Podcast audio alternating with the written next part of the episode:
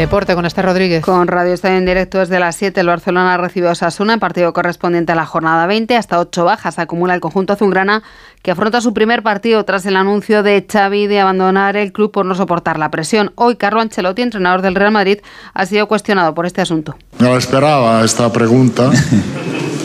Tenemos un trabajo, creo, fantástico eh, con presión, es normal. Entonces, no quiero que se hagan comparaciones respecto a su pensamiento y sus decisiones.